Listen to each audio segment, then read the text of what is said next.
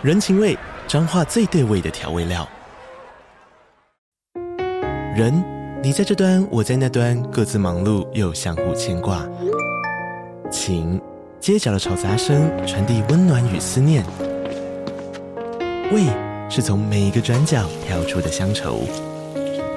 这里是彰化县政府 Podcast 节目《彰化早咖》，我是主持人内克。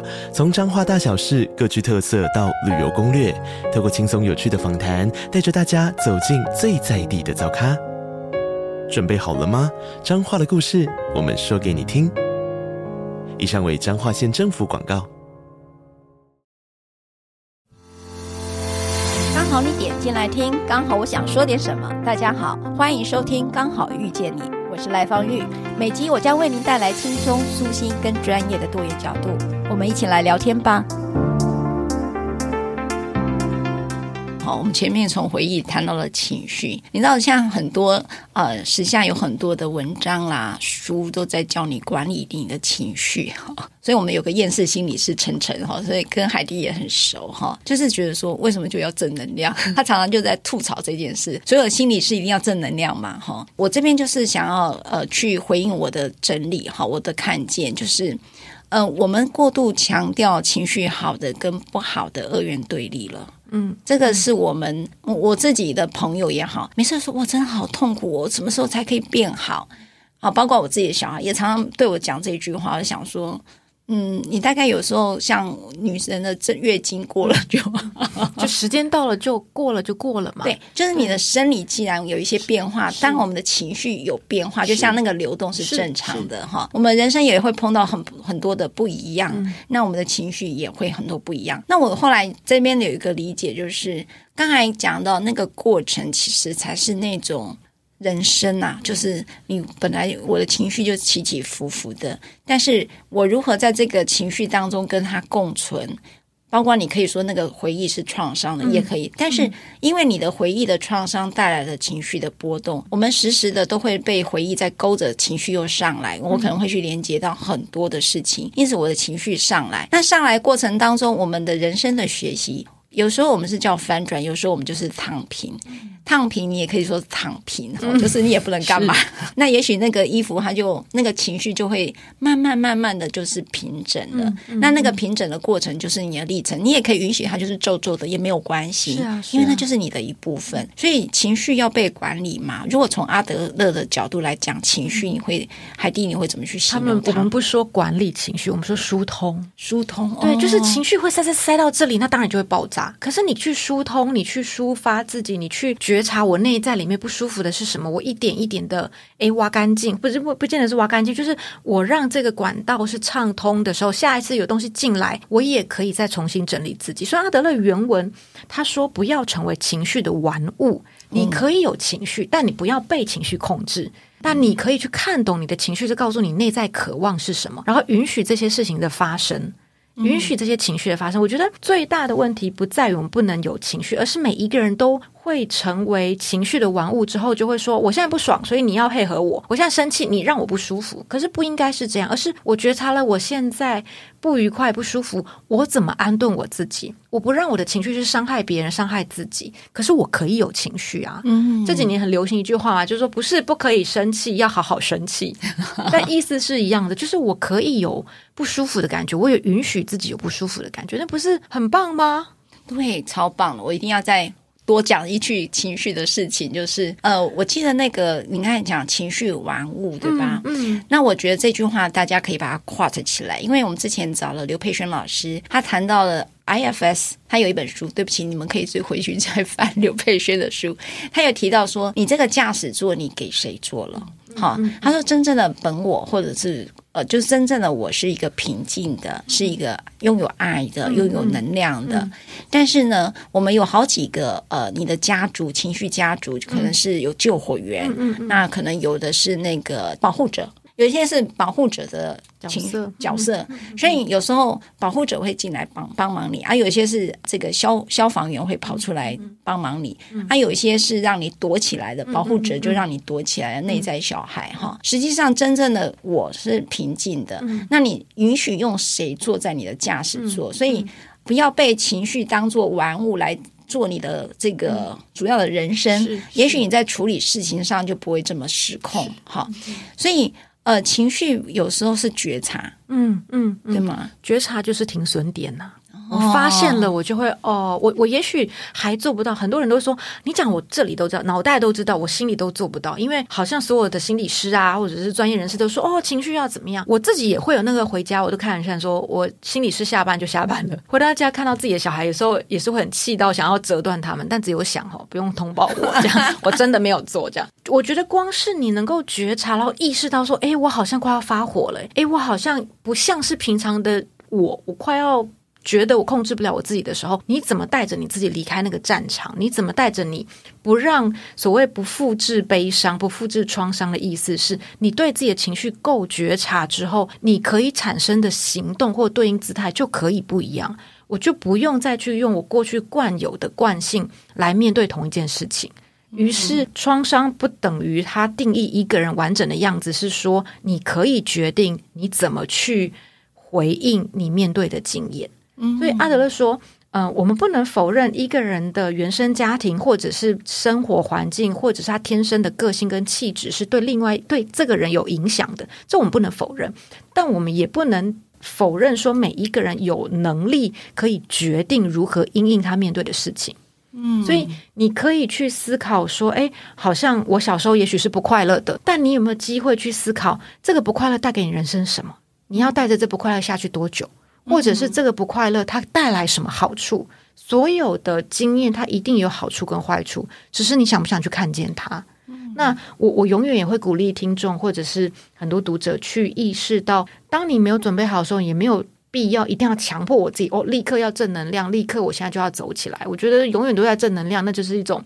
我以前会开玩笑说，这叫正能量的霸凌，就是干嘛规定一定要正能量？我现在想躺平耍废不行吗？可以呀，不一样，我就看剧啊。对呀，把自己照顾好。我们不都有那种状况？是我现在不知道我情绪怎么了，我想要找一个可以哭得死去活来的剧，让我好好的哭完，情绪疏通了，哎，我就有能力了嘛。我我真的跟你讲，我觉得看剧疏通情绪真的很有用，因为我有以前有个社工朋友，他就在看那个娘家之类的哈，我说。你跟我讲你在看娘家，他说你不知道，平常不太能够骂人，在那里头可以开始骂那个坏人角色，那个主角替你噼里啪啦骂，你就觉得得到一种很很像被报，就是有报复执行完复仇感。对，是。那你，你知道我多喜欢看韩剧的欧巴？你为什么？你知道那个爱情没有 没有被被填满的时候，在那里头是不是？我有个玄彬，我有个巨先生 之类的。对啊，所以我觉得小说也好，剧也好，它当然故事都是架空的，但是那情感是真实的，而且因为它用一个。就像律师讲的，他是一个第三者，对，他是一个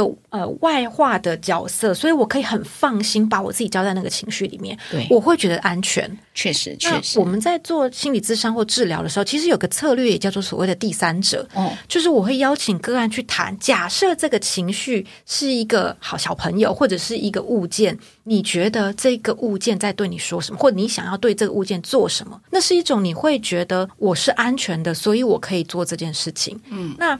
我觉得很多事情都殊途同归啦，不论小说也好，或者是我们在呃剧情里面，或者是我们在做心理咨商，其实我们目标不都是为了带到一个人内在自在的情绪流动，然后我找到安在，然后我不用这么多的不愉快，我只要能够接受自己的不愉快，然后走出那个高低起伏。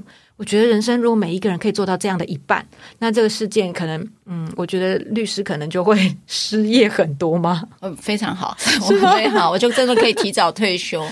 我我觉得走走从从从会议走呃回忆啊，走到情绪这里头啊，呃，我觉得回忆跟记忆这件事情，我也觉得呃建议大家可以去沉淀你对这件事情你的记忆。是什么？哈，你对曾经发生过的那个事件，嗯，你的记忆会是什么？有时候真的，有时候是真的是一个选择。就像我刚才讲，我跟我爸的关系，那情绪这件事情，我在海地这边，哈，我学到了一件事情，就是真的有时候你就跟他安在。那创伤的本身其实就是让你看见他，然后跟他安在，然后知道下一步路怎么走。那么你不用太急，就是我们太多有成功的想象，就是说，哎，我怎么可以废废就废嘛，哈，就是说我不需要变得跟别人是一样的。那我至少没有一个。呃，我觉得我至少别人没有接纳我的时候，我可以接纳我自己。别人不愿意当你的朋友的时候，你可以当你自己的朋友。那么你的朋友正在哭泣，正在悲伤。你也不用假装你是个专业人士，心理师又怎么样，律师又怎么样？你也不需要，因为我们都是人，人有情绪是很正常的，呃、也应该的，也应该的，也是很健康，也人之于所以人嘛，哈。那在第三句话哈，呃，海蒂是这样写的，他说缝补脱线的关系哦，我所谓他这样写是指那本小说叫做这个呃时光洗衣铺哈。那他在这个文案里面，他用了三句话来带动。呃，这整个小说里头的元素，好，它每一本它有应该七篇故事，里面有九个故事，是九个，物件，九个物件，对。但是角色应该就是主角是七个，因为有三个角色，最后有九个故事，但是七个人物这样子。然后呃，它每一则故事都带动一个刚才的那个路路径。那我们走到最后一个路径，其实也是男主角吧？我自己去投射是男主角啦，就是缝补脱线的关系。就是他跟他妈妈的关系被缝起来，嗯、是这意思吗？其实不是只有他，包括你看每中间每一个来送洗物件的人，中间我不知道大家记不记得，里面有一个那个我们叫衬衫姐这个角色，好了，他、哦、的那个衣服沾到墨水嘛，嗯，然后还有后面有一个送背心毛衣来洗的一个女生，她也跟妈妈关系不好。我想到最后就想说，嗯，为什么都是跟妈妈的关系？但我跟我妈关系还不错啊，所以我想说，嗯，到底怎么了？你知道心理师的原罪就是我一直自我分析这样。好，总之。其实每一个，包括主角或者是每一个角色，都会带到关系的原因。所以，其实刚刚讲的所有的不愉快、烦恼、痛苦，都回到社会情境、社会脉络，那个是有关系。所以，为什么是嗯，这一个故事场景设在洗衣铺，也是因为衣服也好，物件也好，就是人跟世界的连结，这就是一个象征。每一个人会送洗。这个东西要么就是金钱上面它很贵，你自己怕洗坏；要么就是它真的有具有历史意义或者是记忆上的价值，所以你想要把它交给专业。这一些物件都代表你跟另外一个人的关系，所以。包括主角也好，或者是中间每一个角色也好，他们的关系都发生了一些需要被呃微调或者是修正的部分，然后才有机会让自己走下去。我觉得就像刚刚我想讲的，所有的创伤，只要能够回到关系里面，就有机会被修复，有机会被缝补。因为如果人没有在关系里面，我们的那个网络、那个社会支持性不够，真的很难走出自己的伤心，真的很难走出那个创伤。如果这样讲，就是说，刚才讲阿德勒说的嘛，最麻烦的就是人际关系哦。嗯嗯。所以关系是我们之所以为人，然后人是很难孤寂，每个人的孤寂不一样，但是每一个人的孤寂那个定义哈，至少我从马奎斯那边看到的，就是没有办法跟别人产生连接，就是我讲情动哈，你无感，你对于人与人之间的无感，这件事情是孤寂的。所以就像海蒂说的。你不管你是去经历过什么，谁没有创伤啊？这是真的啦，哈，就是分大跟小而已哈。在这个时候，嗯，如果你现在还年轻，如果你有创伤，也恭喜你啊，因为你都在你还可以处理的跟承担的时候的创伤。因为我们要处理到老跟中呃死亡的那时候的关系的断裂，嗯，你必然去面对这个世界的断裂，各种关系的断裂。那时候你因为你的上半生、你的前半生累积了你对。这件事的理解的时候，嗯、你如何从孤寂走到你没有？你从来都跟自己在一起，所以你可以有成为完整的自己，不用透过关系或透过这个社会化的过程，嗯、找到自己的个体化的一个发展。也许都是我们培育自己的一个方式。你说在光关系里面，我我如果用，当然就是我们创伤中心。你知道，我们小编写了一堆跟我们创伤中心有关的东西。嗯当然，创伤知情是、嗯、呃，我们这个全新创伤复原中心里面一直在讨论的哈，嗯、也就是用四个 R，就是你理解创伤，嗯、那也。呃，理解创伤对你的反应跟你的作用，就是它的反应会是什么？那并且带着这样的反应去回应你自己的创伤，那也在这里头避免别人二度创伤哈。但是它就是有一些认识创伤的一些历程跟复原的过程。那如果从海蒂的角度，当然，呃，我觉得这本小说给我感觉是很温暖的，它不重。嗯，它都是淡淡的，它其实很日系，嗯，而且很快，很多人就说哦，我两个小时就读完了。我说，嗯，那请你二刷，对，因为我都说一刷看剧情，对。二刷看表情，哦，看表情，三刷看心情。哦，就是你二第一刷，你就是想要把这道剧情走完嘛。那二刷，你就会看到很多哦，原来第一刷就是没有注意到埋的那些伏笔啦梗。然后第三刷的时候，你都看完了，你就看到有一些投射自己现在的心情。那个出题的金句的时候是为了这样来的。然后这个就是写小说的人的毛病，每次都叫人家，我也是要三刷这样。你知道我我都讲，你单元民宿看了没有？你看了没有？嗯、你看你没看懂？他说嗯，我看了没懂，你再看一遍。嗯、我也都讲说，第一刷看剧情，嗯、第二刷呢，你就看到什么？心情，那第二刷看表情哦，看表情，看剧那个剧里头的人物的角色的变化。对，我那时候说，你看了人物，然后你投射的是哪一个，我就一直追问你投射到哪一个。我说哦好，然后你就这样写小说，在这边找到爽度。对，而且就是要求人家看三遍哦，不看三遍不算哦。对，我也是这样讲，我真的也讲三遍。我说看三遍你才看懂它好吗？你不要以为它简单，其实它很复杂。是，不要想说它好像很容易，但是我都会说好啦，你就要把它当轻松的书，你不想要带着这么多好。好像对创伤啦心理学的理解，那就把它读完吧。我们都相信所有事情发生在你的潜意识里面嘛。就是你读完一次了，有一天你可能就会忽然想到，啊，书中有一句话，然后再回去翻也无所谓啊。你看，你看，啊、这就是作家的奢侈。你知道吗？就是要交功课。你知道他这边呢有几个他的那个象征啊？哈，你用手帕、衬衫、包巾、背包、提包、球鞋、毛巾、围巾。嗯，最后一章讲到洗涤记忆啦，好、嗯嗯，那个我觉得是和解的过程了。嗯，嗯，你为什么要选择用这些送洗？你你海蒂，你送洗是吗？我自己会送洗东西啦。那我会送洗东西，当然就是比如说像是大衣啦、皮衣啦这种。对，你会送手帕吗？不会啊，所以你这个小女生有这么有钱吗？猫手帕都要送。所以这个故事的有趣在于，就是大家都不会送的东西，为什么她要送？对呀、啊，表示这东西对她的记忆或对她的意义是不一样。哦、甚至在故事的剧情里面，连那个洗衣铺的主人都觉得这东西你干嘛洗？我都不觉得它脏。对呀、啊，对呀、啊，干干净净的啊！这不就是我们自己很多时候在面对生命的事件也会有同样的事情吗？就是我们都会觉得这只是小事，你干嘛纠结成这样？对。但是其他人他就是对于重点故事的主角，他才是主角。他觉得你就是要给我洗，就是这件事情这么重要，我就是想要好好的被对待，好好的对待这个记忆。哦、所以讲真的，我们没有人会送手帕，自己手搓一搓就好啦。哦，对，没有人会送洗手帕嘛。可是为什么这个主角需要？就像是我们在面对很多创伤的经验，为什么某一些人他需要处理他的创伤，即使这创伤对我们来讲不怎么样，你能不能回到他的主体性？有没有觉得这个象征还蛮厉害的？就是说，譬如他，我刚才念那些都很，你真的不会送洗的。我刚才讲说，这怎么那么奢侈？手帕都要送洗，因为尤其她是一个小女生，还是一个嗯，应该没有钱，十六岁的高中生，对，哪来？人家送洗费很贵啊。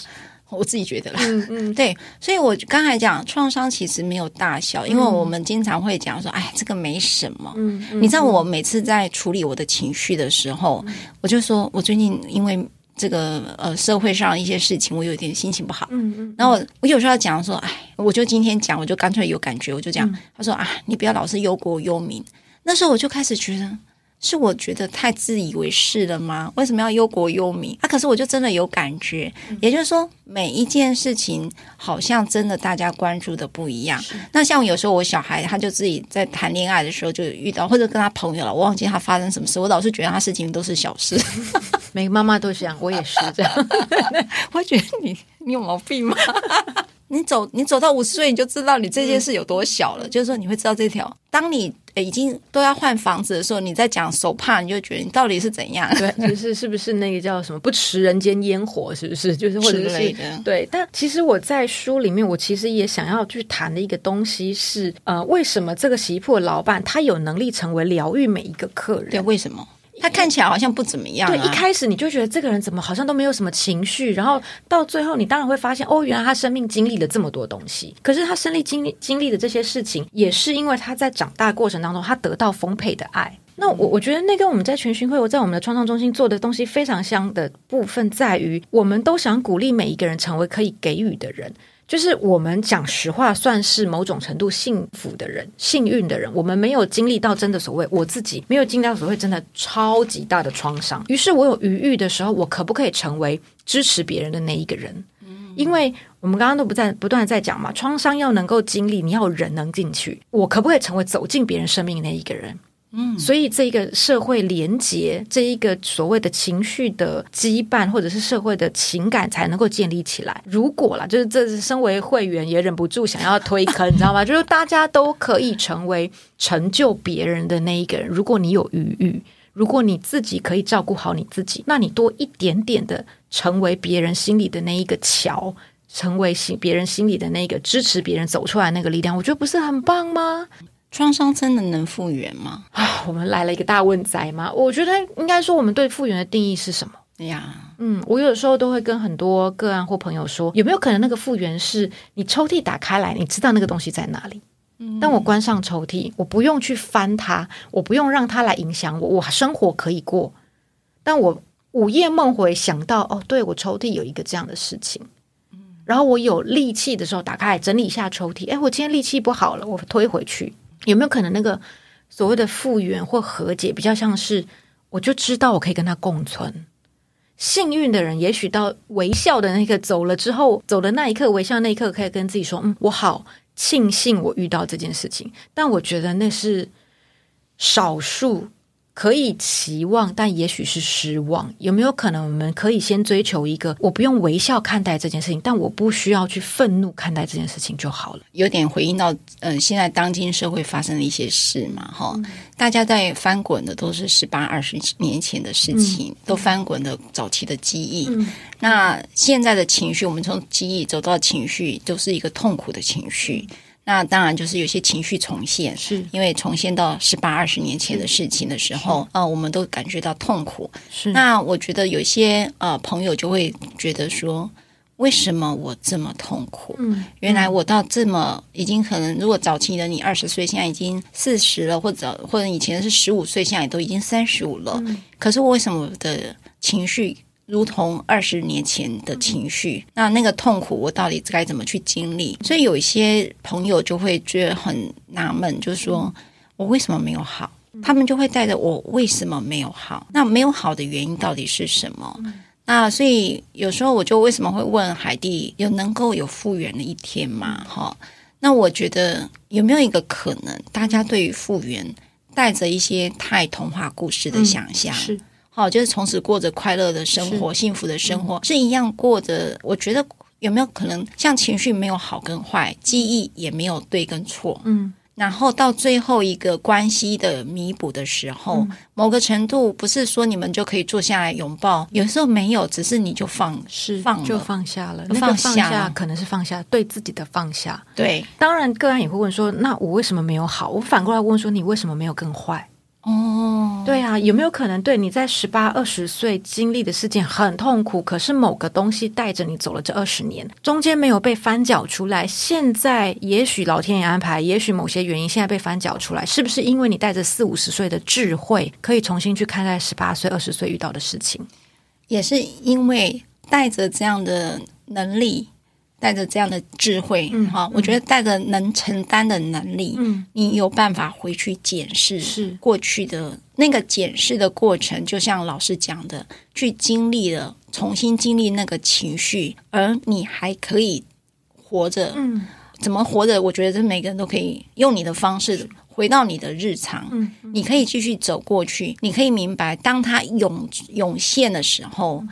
呃，不平整的路，你也是可以跨得过。是，也许那就是你人生的英雄旅程。是是，而且你得走到后面那一刻，你才会真的有那个那个豁然的那种感受，就是哦，原来如此。我在书里面就写一句话，我说意义这件事情不是得等到它发生那一刻才叫做有意义吗？你不能一开始发生的时候就一直问自己说，这意义是什么？这意义是什么？创伤的意义是什么？没有人知道。你得走到你真的有足够的。底气跟智慧，然后生命在最刚好的时候，你会忽然哦，明白了为什么曾经是那样。但再早一点，你其实不会知道的。而且这个意义必须是你给他的，不是所有在走创伤的人告诉你说：“哦，我跟你讲，我的我的创伤是这个意义，所以你你的意义必须是一样。”没有，每一个人都是自己的主人啊。嗯，所以我觉得老师说了这一个我还蛮认同的。也就是说，有时候人生总是要有一些故事。嗯那有一些故事之后，你才知道人生的意义对你来讲会是什么。嗯、那这个故事当然偏开开心心的，其实人生没那么综艺化。嗯、嗯，人生有时候就是人生剧嘛，哈，不太可能是综艺化。那在这本小说的最后啊，当然我我本来是想要把老师的那个雷哦，先干脆就爆完了。我我相信我相信听众朋友不会介意的，这样。那但那我我觉得大家可以去看这本小说，因为它很好阅读。那你可以三刷四刷。我觉得今天对我来讲是一个很好的导读。我不想要老是埋这么多梗，看来我真的是看不够多遍啊。他买了好多，我只是觉得说你送的东西都是我不会送的了。然后那时候想说，你为什么要用洗衣店？你为什么不要用咖啡厅？因为那个老板看起来很文青啊，那又很疗愈啊，看起来就好像是智者，然后又长得好像是中年的。对吧？嗯，是是中年啦，然后你就可以想象穿着衬衫，然后穿着牛仔裤，然后就是一个很斯文，然后再泡咖啡，泡咖啡，对不对？是，然后就是每天都云淡风轻的，然后跟你说一些很特别、很哲学性，然后又很抽象，一副他好像是先知，啥都知道一样。那你就会觉得这不是咖啡厅老板的这个形象嘛？但是他是洗衣铺，因为我洗衣铺看到都是不一样。因为洗衣铺其实代表是断舍离的地方，你会送洗，表示你不想断舍嘛。你看你埋这么多梗，我在想你为什么用洗衣铺呢？第一，我跟你讲，我们现在没送洗衣铺啊，所以才会没有经验。我只是老是经过，觉得啊那个。那个要去检健康检查一下，没有。但有一些洗衣店传统，我们对洗衣店的感觉就是很热啊、很闷啊，然后很不舒服嘛。所以我让这本书就是弄得比较像是文青洗衣铺的概念啦。哦、但是我觉得我想要去表达那个每一个物件，真的对于每一个人的情感的意义在这里。然后有一个人可以用第三者的角度陪你看待这个物件。有一些物件被讲一讲之后，他就不洗了。哦、有一些物件送了之后，为什么不领回来？诶，那个都有一些情感或心理学的意涵在里面。说咖啡厅当然也可以啦，可是可能身为学者，有时候我们也会怕嘛。如果我对咖啡不熟的话，我会不会写出一个不恰当的东西？好像洗衣服好像比较容易写这样。哎，等等，不拿回来是什么意涵？嗯、有一些有有，我看到他就是不拿，啊、他送洗了就没办法领啊。是我的话，我就会遗忘啊。是有些是遗忘嘛？那老板曾经讲过一句话嘛，有些东西你不用。不代表你不爱，代表你不知道怎么爱。Oh. 就我我自己，因为也会这样。就是我曾经小孩送我一个东西，然后我从来没开过，然后小孩就很生气，说：“妈妈，你为什么不用我送给你的什么什么？”讲真的是舍不得哦。Oh, 就我不知道你们不会吗？就是那种因为舍不得一个东西，然后从来没开封。后来我才发现我真的不对，为什么？因为都过期。对对，或者是这件衣服早就 就是早就过流行了。了对，对那我我觉得那也是一种人的心境，就是你不去使用，可能是找不到方法。那衣服送洗，可能忘了拿回来，或者是发生了意外，他没办法拿回来。总之有，或者是你送洗了，反正你就是也不想要了，就当做是处理掉。这是每一个人对待物品的处理方式，就是我们在面对我们自己人生不同阶段或挑战的因应姿态嘛。所以在这故事里面，洗衣铺有趣的地方就是，你永远不知道每一个人怎么对待他的物件呢？你看，好有趣哦！小说文学就是这样的，它它的推动。都来自于呃记忆，嗯，它的推动来自于那个对记忆的观点后面的关系是什么，然后引动了整个小说的发展。那在这个发展当中，我们用一个第三者或者说一个他者里头，我们会找到我们的对应。那我觉得它真的是一个很有趣的一个，我觉得。当代的郁闷真的要透过文学耶，文学是一种美学。你可以找心理师，当然这是很重要的。但是某种程度跟自己在一起的时候，我觉得文学的本身会更接近跟自己在一起的对话。因为我觉得心理师是一个，我我觉得某个程度是一个专业人士，但是跟自己的对话跟沉淀的时候，你可以写日记，然后你也可以透过文学。我觉得这个时代不要。不要忽略文学，小说文学，我觉得是一个非常棒的一个媒介。知道大家很喜欢看电子书哦，可是那个书的那个触感。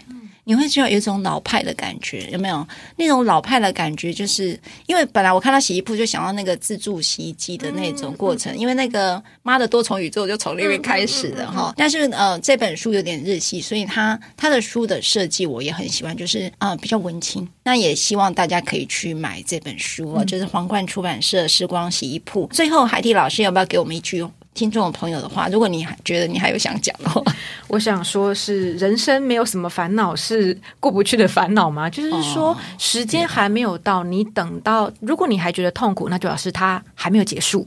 啊，所以它总有结束的一天。那不论你是在洗衣铺也好，或者在我们全新会也好，或者是在任何形式，你只要找到一个可以跟你自己共处、疗愈自己的方式，那都是最好的疗愈方式。所以听 Podcast 也很棒。对，听我们聊天哈。那我觉得聊天有时候。